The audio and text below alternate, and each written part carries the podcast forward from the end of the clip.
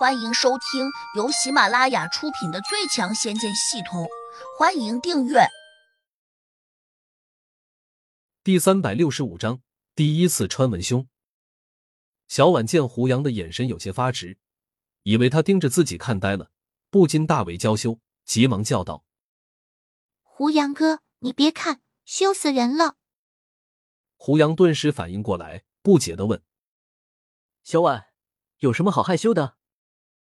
小婉嗔怪道：“明知故问。”然后他紧张的坐到了床边，一手掩在胸前，一手按住了屁股后面的浴巾。可他越这样小心，偏偏就越容易出错。就在他坐下去时，不小心压住了浴巾，顿时把本来就裹得不好的浴巾给扯散了。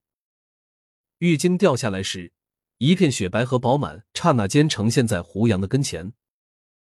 胡杨一下就看呆了，血液止不住的沸腾起来。小婉大为慌张，手忙脚乱的想把浴巾裹到身上，偏偏她越慌就越裹不上，急得她快哭了。胡杨哥，你你先转过去。胡杨哦了声，这才反应过来，赶忙转过身。小婉这才急急忙忙的把浴巾重新裹到了身上，没想到这时胡杨还在自言自语的念了一句。没想到小婉都长这么大了，你你看了也就罢了，怎么还要说出来？小婉又羞又急道。胡杨头也不回，关切道：“你先把衣服换上吧，我保证不偷看。”小婉一听，越发有些羞赧，但她却还没有失去理智。胡杨哥，我没有带衣服出来。哦，好吧，我去帮你买几件衣服回来。说完，胡杨闪身就从窗户上跳了出去。这是在二楼，窗外有一个湖泊。小婉第一感觉是，马上就要听到胡杨落水的声音，但是他却并没有听见。他不禁有些好奇，走到窗边一看，哪里还有胡杨的身影？这不奇怪，胡杨不仅会飞，还能踏着水波浪前行。小婉又有点羡慕。暗想自己也能像胡杨这样就好了。没多久，胡杨回来了，是从门口进来的，但是小婉却看见他两手空空，正想问一句：“衣服呢？”哪知这时胡杨却指着床上说：“你选一件穿上吧。”小婉转头一看，这才惊奇的看见床上堆满了各种各样的衣服和裙子，少说也有十几件之多。小婉心里一暖，感激道：“胡杨哥，你买这么多，我哪里穿得完呢？”我也不知道你穿多大尺寸的，所以就只好多买了几件。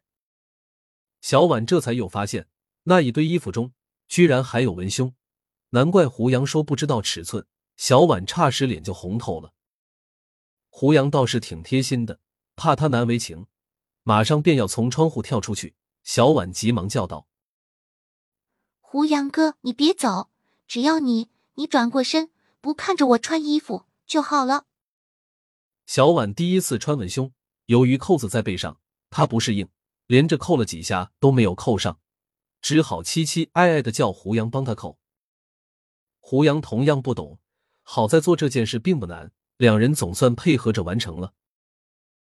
你把我的身子都看光了，以后要对我负责。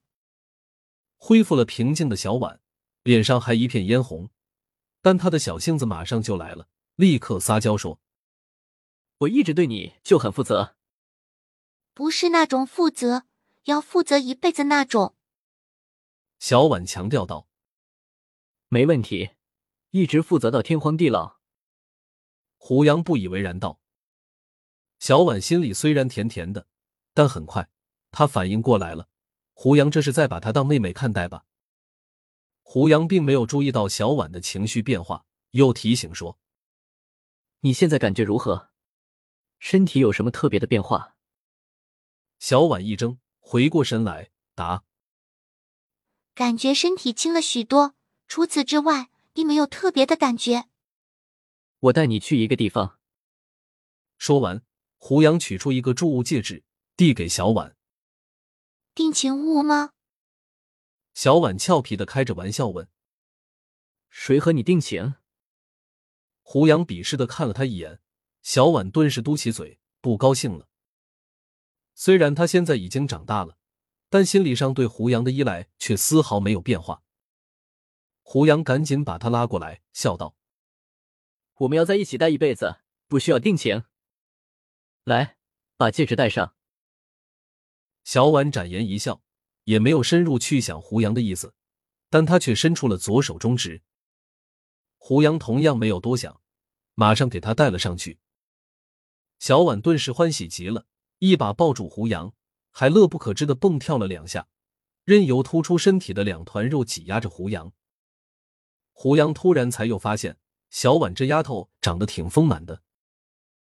你亲自给我戴上的戒指，以后可不能反悔。原来中指代表恋爱，胡杨这才反应过来。不免有点哭笑不得。小姑娘长大了之后，心性好像也变了。以前小婉因为身体没有发育，所以就算心里怎么不舍，也没法想着要独占胡杨的爱。但现在不同了，她已经是个漂亮的大姑娘了，当然有权利霸占自己喜欢的人了。这是个祝武戒指，可以把这些衣服全部装进去。胡杨认真的给他介绍了几句。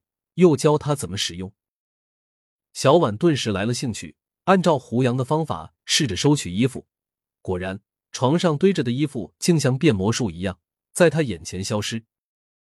然后，他又依照胡杨的法诀，慢慢的分出神识，看到了戒指里面，这才又注意到戒指中有一个狭小的空间，不过里面有两排置物架。